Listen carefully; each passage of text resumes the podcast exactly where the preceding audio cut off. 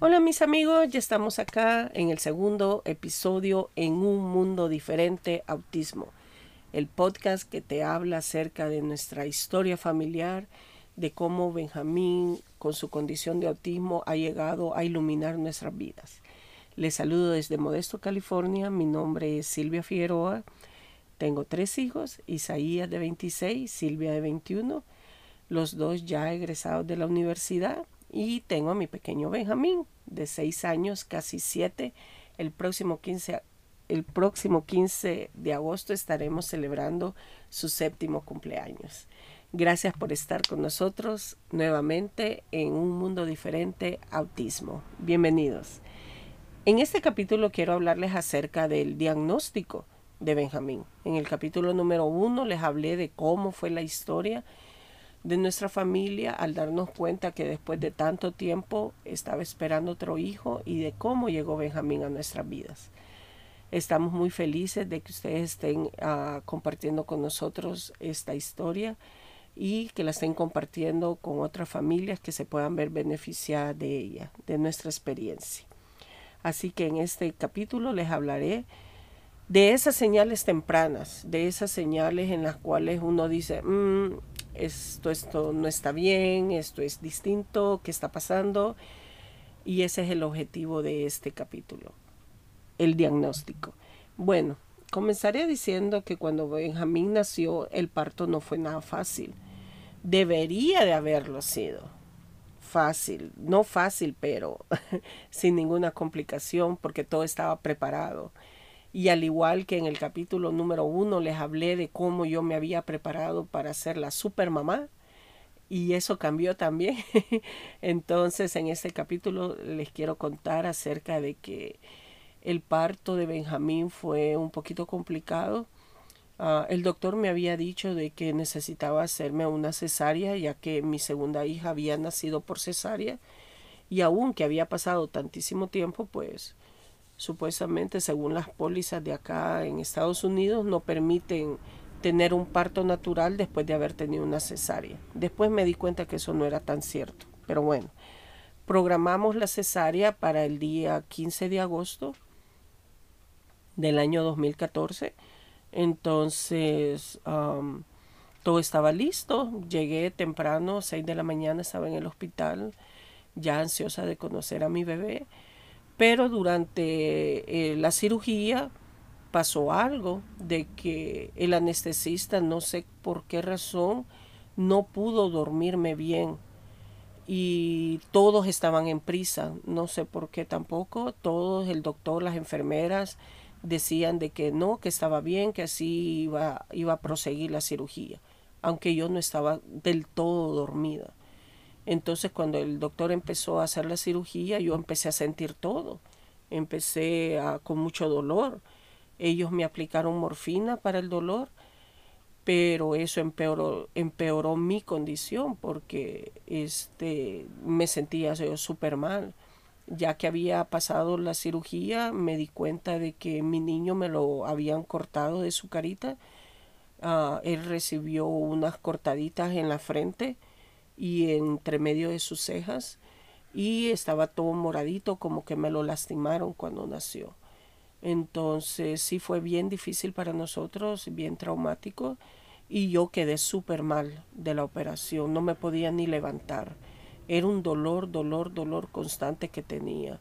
Me dejaron medicamento, pero eso no ayudó tampoco. Entonces sí, la recuperación fue bastante difícil incluso uh, sufrí una, una dermatitis, creo que se llama, en la piel, la faja que me pusieron en el hospital me causó una alergia que luego me tuvieron que dar antibióticos para eso. Y lo que les quiero decir es que toda esa situación causó pues que yo no pudiera ni darle pecho a mi niño.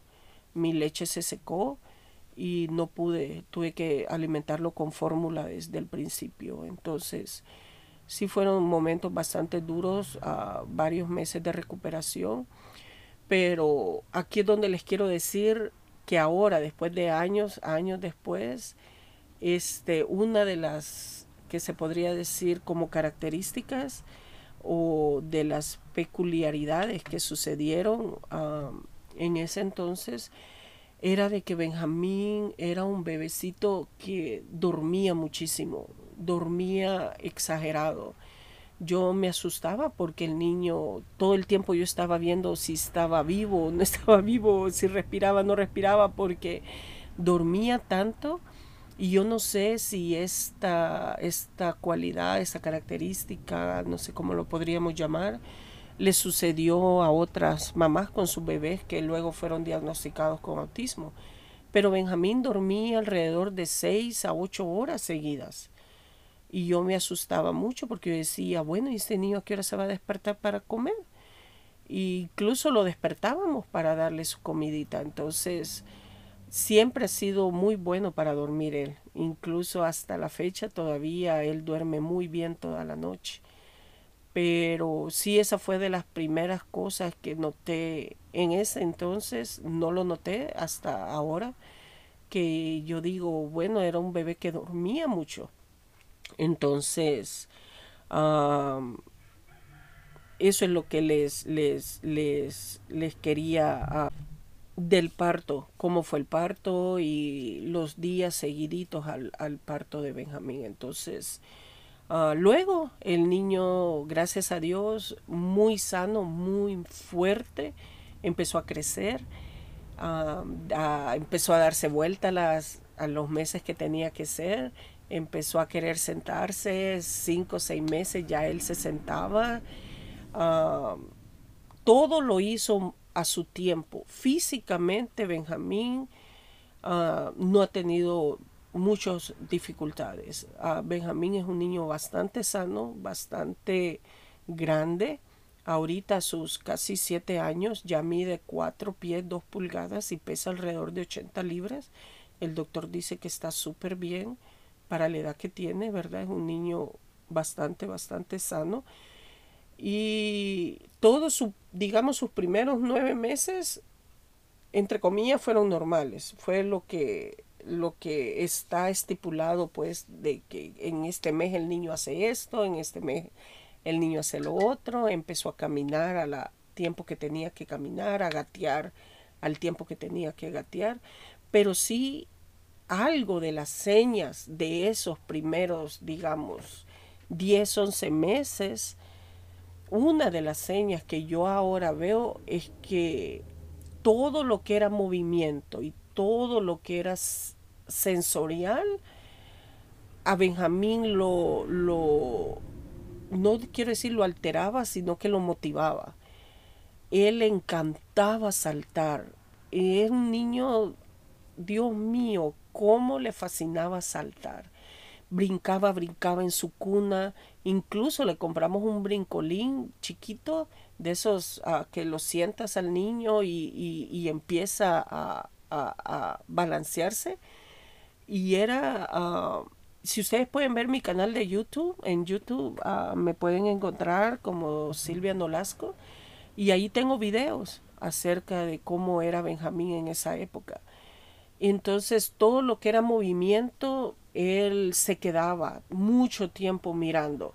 Teníamos un ventilador de techo, que de esos que dan y dan vuelta, y este, uh, él fascinado mirando eso, fascinado con el móvil también, esos que uno le pone a las cunas y empiezan a dar vuelta, él se podía quedar mucho tiempo mirando eso. Entonces, vamos, quiero ir uh, como detallando pues esos primeros, primeros signos acerca de, los niños con autismo. Y con esto quiero hacer una pequeña pausa y recordarles, por favor, no es mi intención para nada dar consejos médicos, dar características ah, de que si tu niño está haciendo eso probablemente tenga autismo. No, en ninguna manera. Muchos niños tienen, tienden a hacer cosas así y eso no significa que puedan llegar a tener autismo.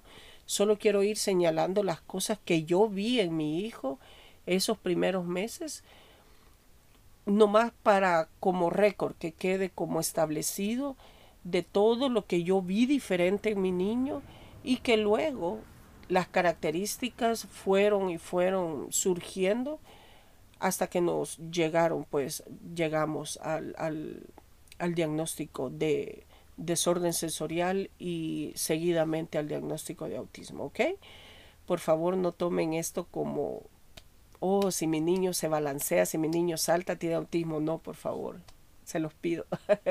es todo un contexto, es todo un conjunto de cosas y de criterios que se tiene que seguir para llegar a, diagnosticar a un niño con autismo, ¿ok? Ok, entonces, dicho esto, uh, les sigo platicando. Entonces, ese primer año, esas fueron las características. También bastantes cosillas que pasaban durante ese primer año, por ejemplo, que yo cuando lo cargaba Benjamín casi siempre como que se iba, como que no quería que lo tuviera chineado, cargado en brazos, no sé cómo lo llaman en diferentes países, pero no quería pues que yo lo agarrara. Casi siempre se me iba de lado o me puchaba con sus manitas.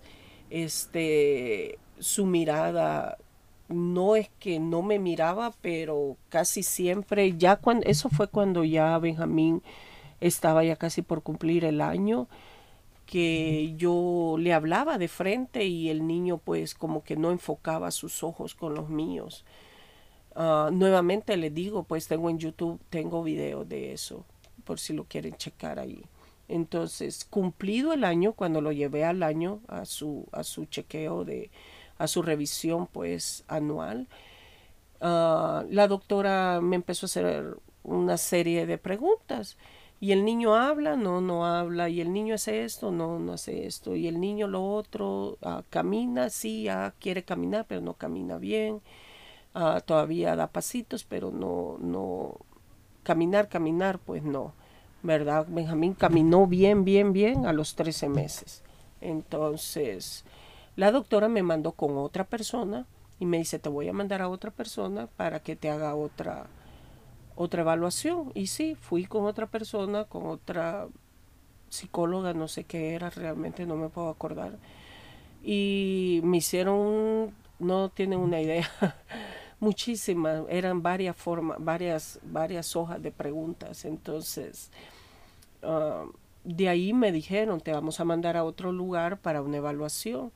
Y ya le estoy hablando de cuando Benjamín tenía 18 meses ya. Eso fue en enero del año 16 ah, ya, 15, 16, sí, del año 2016, enero, que lo llevé a esa evaluación. En esa evaluación lo que hicieron las psicólogas fue que vieron su comportamiento. Ya Benjamín corría. Benjamín no tienen una idea exagerado la fuerza del niño, la capacidad del niño para correr. Yo tenía que hacer un esfuerzo enorme para alcanzarlo, para ir detrás de él, porque era una cosa que lo soltaba y Dios mío, a correr, a correr, a correr, como en esas maratones. Entonces corría mucho, pero aquí sí les voy a dar un listado de esas señas que Benjamín tenía muy marcadas en esa época no me miraba a los ojos, ah, los ruidos le molestaban, los ruidos altos le molestaban, la luz le molestaba. Ah, si salíamos a un lugar y había demasiadas personas, lloraba mucho. Me recuerdo que en una ocasión fuimos a la playa, fuimos a un viaje familiar a la playa y fue tanto el impacto de ver el océano que empezó a llorar, a llorar, a llorar, a llorar y no lo podíamos calmar y tuvimos que ah, apartarlo a él. Cuando vimos que él estaba tan mal, lo que hicimos fue que armamos una tienda de campaña que llevábamos y le pusimos colchitas, juguetes. Siempre he tenido eso yo con mis hijos que he andado de todo cuando salgo de viaje, ¿verdad? Así somos las mamás. Dicen, nos llevamos la casa en el carro. Entonces lo que hicimos fue que armamos la tienda de campaña y mi hija me ayudó a, calmarlo. Nos acostamos con él y a medida iba pasando el tiempo, poco a poco se calmó y empezó a jugar con sus juguetes y aparte pues ya le empezamos a introducir lo que eran las piedritas de mar, las conchitas, en fin, para que él no se sintiera así del todo, pues, tan mal. Entonces, fue una experiencia bastante impactante para nosotros porque no entendíamos, pues, en esa ocasión todo el alcance que tenía, por ejemplo, ir al mar con él. Poco a poco y a medida fueron pasando el tiempo, fuimos descubriendo más y más cosas. Y una de las señas tan importantes que quiero compartir con ustedes y que es muy marcado para, para los niños con autismo es la repetición. Y quiero tomar un poquito de tiempo para contarles acerca de esto. Porque en el caso de Benjamín, ahora que ya casi cumple sus siete años, la repetición es bien marcada en su vida ¿Y a qué me refiero con repetición? Hacer y hacer y hacer y hacer lo mismo, lo mismo, lo mismo, lo mismo, lo mismo. Cuando yo empecé a notar esto fue en el parque, en el área de juegos. él lo que hacía, como les digo, pues ya corría, ya caminaba bien, entonces él se subía a las escaleritas de los juegos pero no seguía en los juegos, sino de que lo que hacía era que, por ejemplo, se subía a una gradita y se bajaba, se volvía a subir, se volvía a bajar. De ahí subía dos graditas y la volvía a bajar. Y ahí se quedaba, se quedaba, se quedaba, se quedaba. Y yo, como les repito, para ese entonces yo no sabía, yo cero que sabía de autismo, para nada. Apenas, ah, como les contaba anteriormente, lo había llevado pues para su primera evaluación. Entonces ah, no tenía nada de conocimiento acerca, acerca de estas señas. Entonces apenas em, empezábamos a hacer todo el papeleo para, para que me lo evaluaran ya en, como dicen, pues una evaluación profesional. Entonces era, era, la repetición era tan marcada por ejemplo, si él caminaba, a veces caminaba en círculos o hay veces jugaba con el mismo juguete y le seguía, le seguía dando, dando, dando el mismo juguete. Cuando vino la primera repetición súper marcada en su vida fue lo de las puertas casi a lo que yo he mirado en las redes sociales, en grupos en los que yo estoy y personalmente que he conocido niños con autismo, se obsesionan con ciertas cosas. Hay niños que están hay niños que están obsesionados con carritos, hay niños que están obsesionados con cajas, hay niños que están obsesionados con los ganchos donde colgamos la ropa, Uh, les podría dar una lista enorme de cosas que uno mira. Ah, me pareció curioso un niño que miré un grupo de, padres ah, en Facebook, que su niño está obsesionado con el detergente Tide. Todo lo que sea, los botes que dicen Tide, las bolsas, todo, todo, todo es acerca de ese detergente. Y no sé, es algo, es algo curioso en los niños con autismo. En el caso de mi Benjamín, él en esa época eran las puertas. Benjamín se obsesionó con las puertas. Él podía abrir y cerrar, abrir y cerrar, abrir y cerrar una puerta. una vez lo, le tomé el tiempo y estuvo más de una hora jugando con una casita que tenía unas puertas. Y solo estaba jugando de abrir y cerrar la puerta. Cuando estábamos en la cocina se metía a los gabinetes y abría y cerraba la puerta. La puerta del cuarto, la puerta de la casa, en fin. Y ahora eh, le duró eso aproximadamente, no tengo así sí exacto el tiempo, pero creo que llegó a los tres años haciendo eso, desde los 18 meses. Entonces, ah, hoy en día, hoy que ya está grande, ya no lo, ya no lo hace de abrir y cerrar la puerta, pero siempre él tiene que asegurarse de que la puerta esté bien cerrada, eso sí, sea la puerta de la casa, la puerta del carro, la puerta ah, de los gabinetes, la puerta del closet de su ropa, él va y se regresa.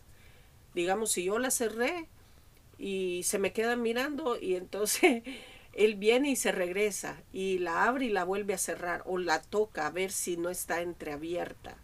Es bien curioso eso. pero, ¿cómo les puedo decir?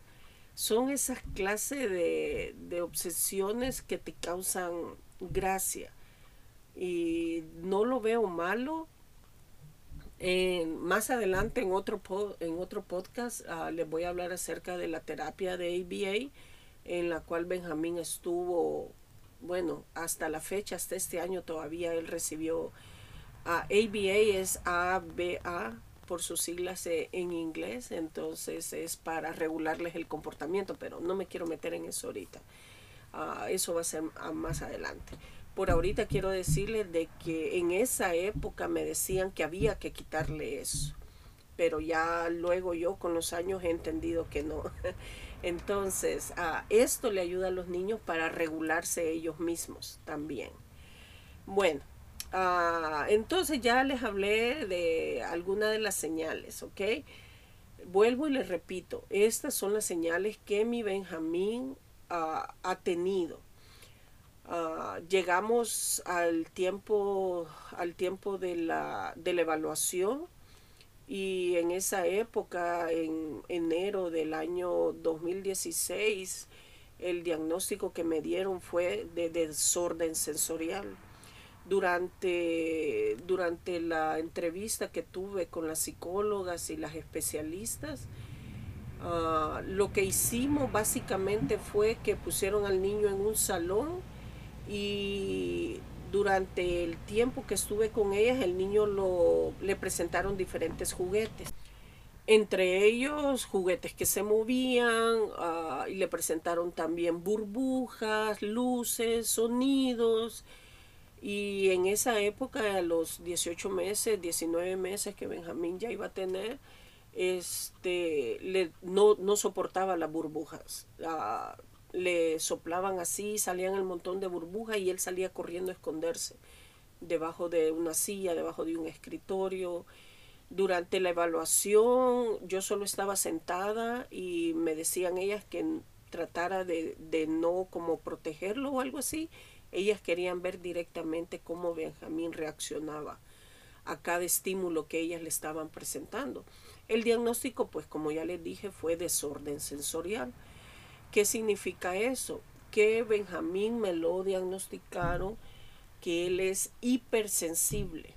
En esta categoría de esta condición, los niños con autismo pueden ser hipersensibles o hiposensibles. Hipersensibles, pues, es que son supersensitivos. Todos sus sentidos están altamente agudizados. Entonces, Benjamín escucha todos los sonidos mucho más agudamente y mucho más fuerte de lo que cualquier ah, la media de personas los podemos escuchar.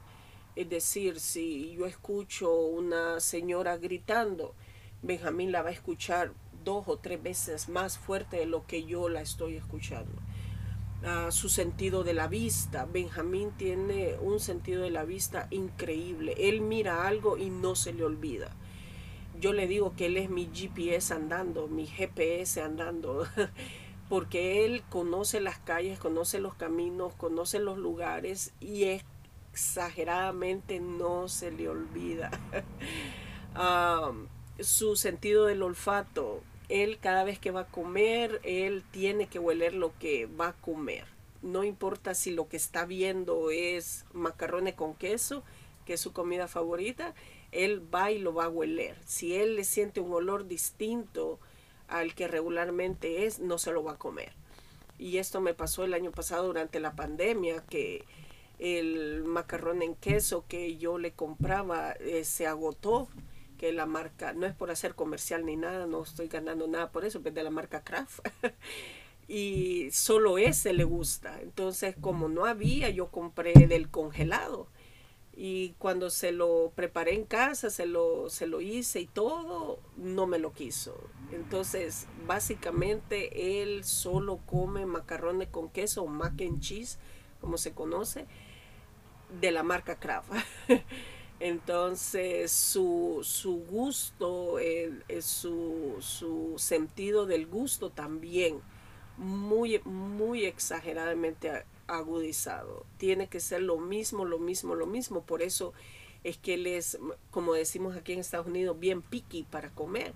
Pero no es que sea picky para comer, sino que su sentido del gusto así es y, y, sus alimentos que, le, que él puede comer, que le gusta comer y que son agradables a su gusto son bien limitados. No come, no me come carne, no come verduras, frutas, estamos luchando, come banana, come sandí, melón. Sandí y melón apenas hace un par de meses comenzó a comer, pero come bien poquito y tiene que ser de una textura que no sea ni muy dura ni muy aguada. Entonces, eso es lo que sucede con los niños con un desorden sensorial.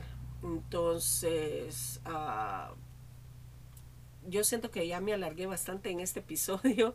Creo que voy a hacer la segunda parte de los signos, los primeros signos, porque sí quiero platicarles más cosas para que ustedes vean, para que ustedes escuchen de primera mano de una mamá que, ha visto cómo, cómo ah, mi hijo ha superado todas esas cosas, porque todo esto que les estoy contando, de las puertas, de correr, de la comida y todo eso, ah, ya gracias a Dios Benjamín ha superado mucho de eso.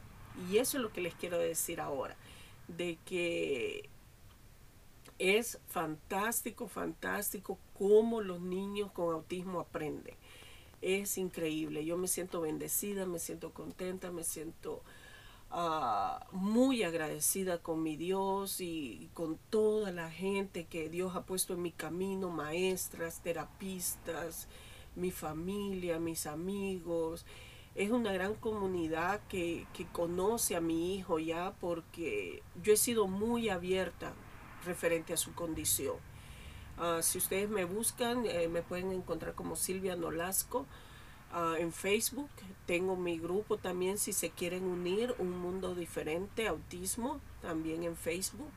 Instagram poquito, Instagram casi no porque no, uno que casi no lo sé usar y otro que no tengo tiempo. Apenas y tengo tiempo con Facebook y con YouTube y ahora que estoy haciendo podcast, ¿verdad? Entonces, pero lo hago y tomo el tiempo para hacerlo, mis amigos, porque quiero compartir esta historia con ustedes.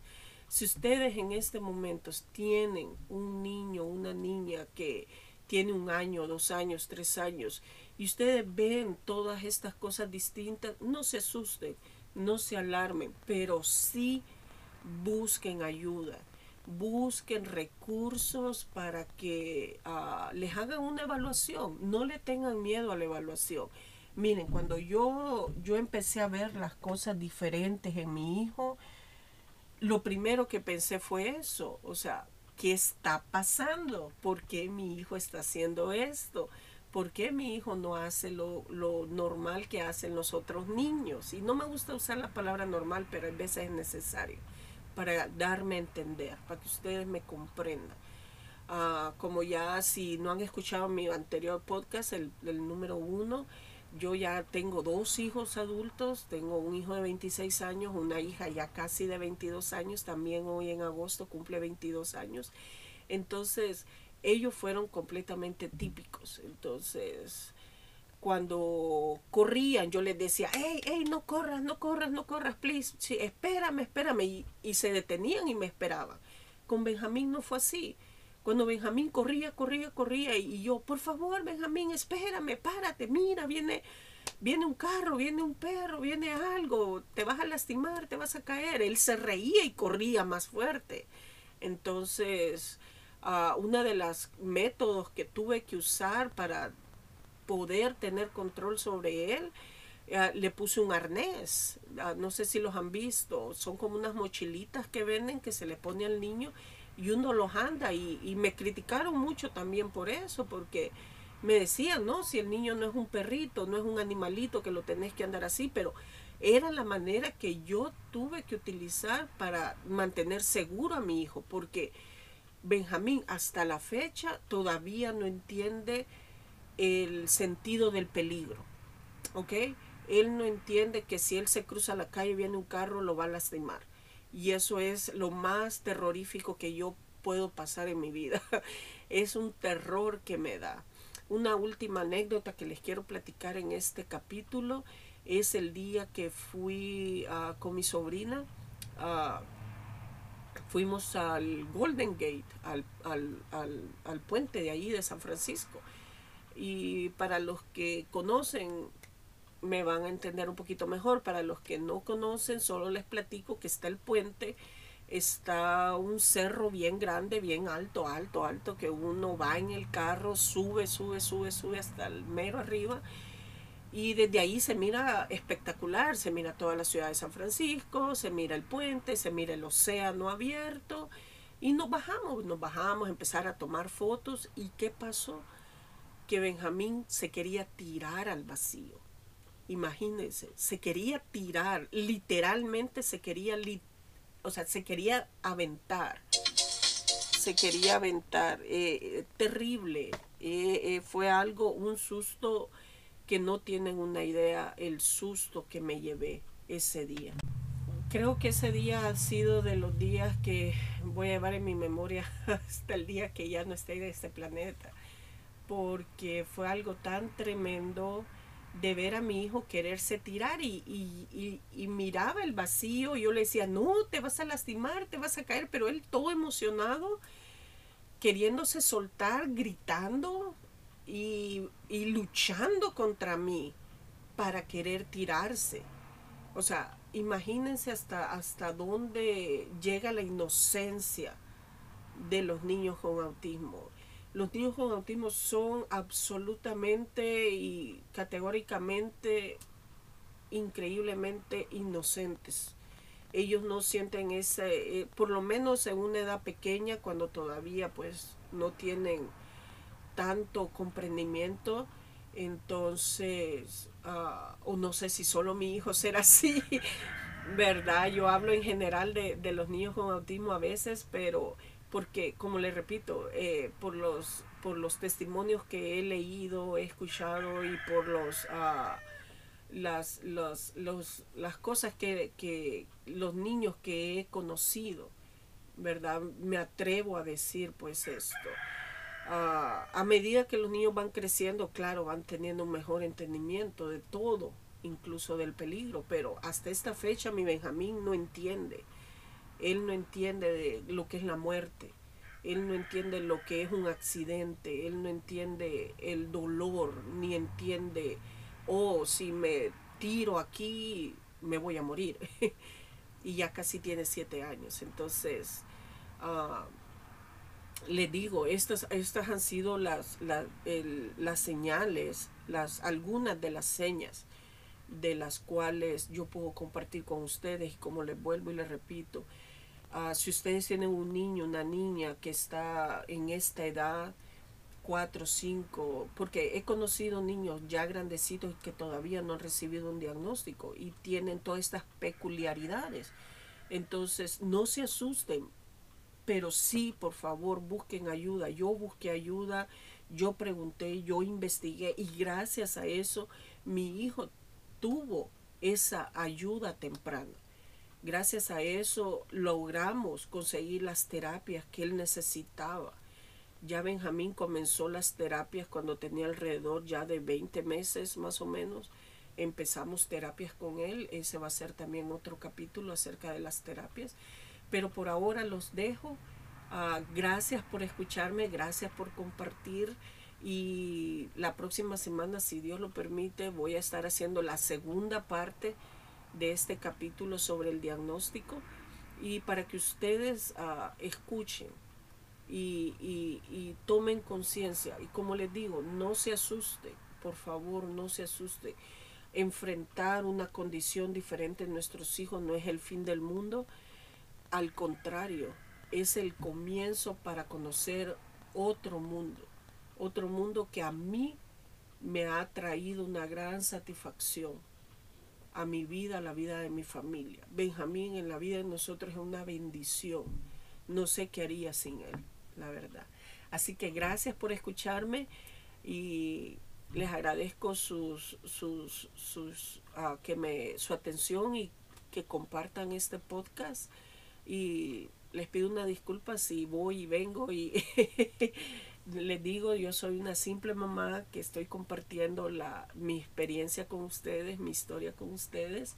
Así de que si tienen, si me quieren contactar, me pueden mandar mensaje o como les repito, me pueden buscar en Facebook como Silvia Nolasco, en Instagram como Silvia Nolasco, en YouTube como Silvia Nolasco.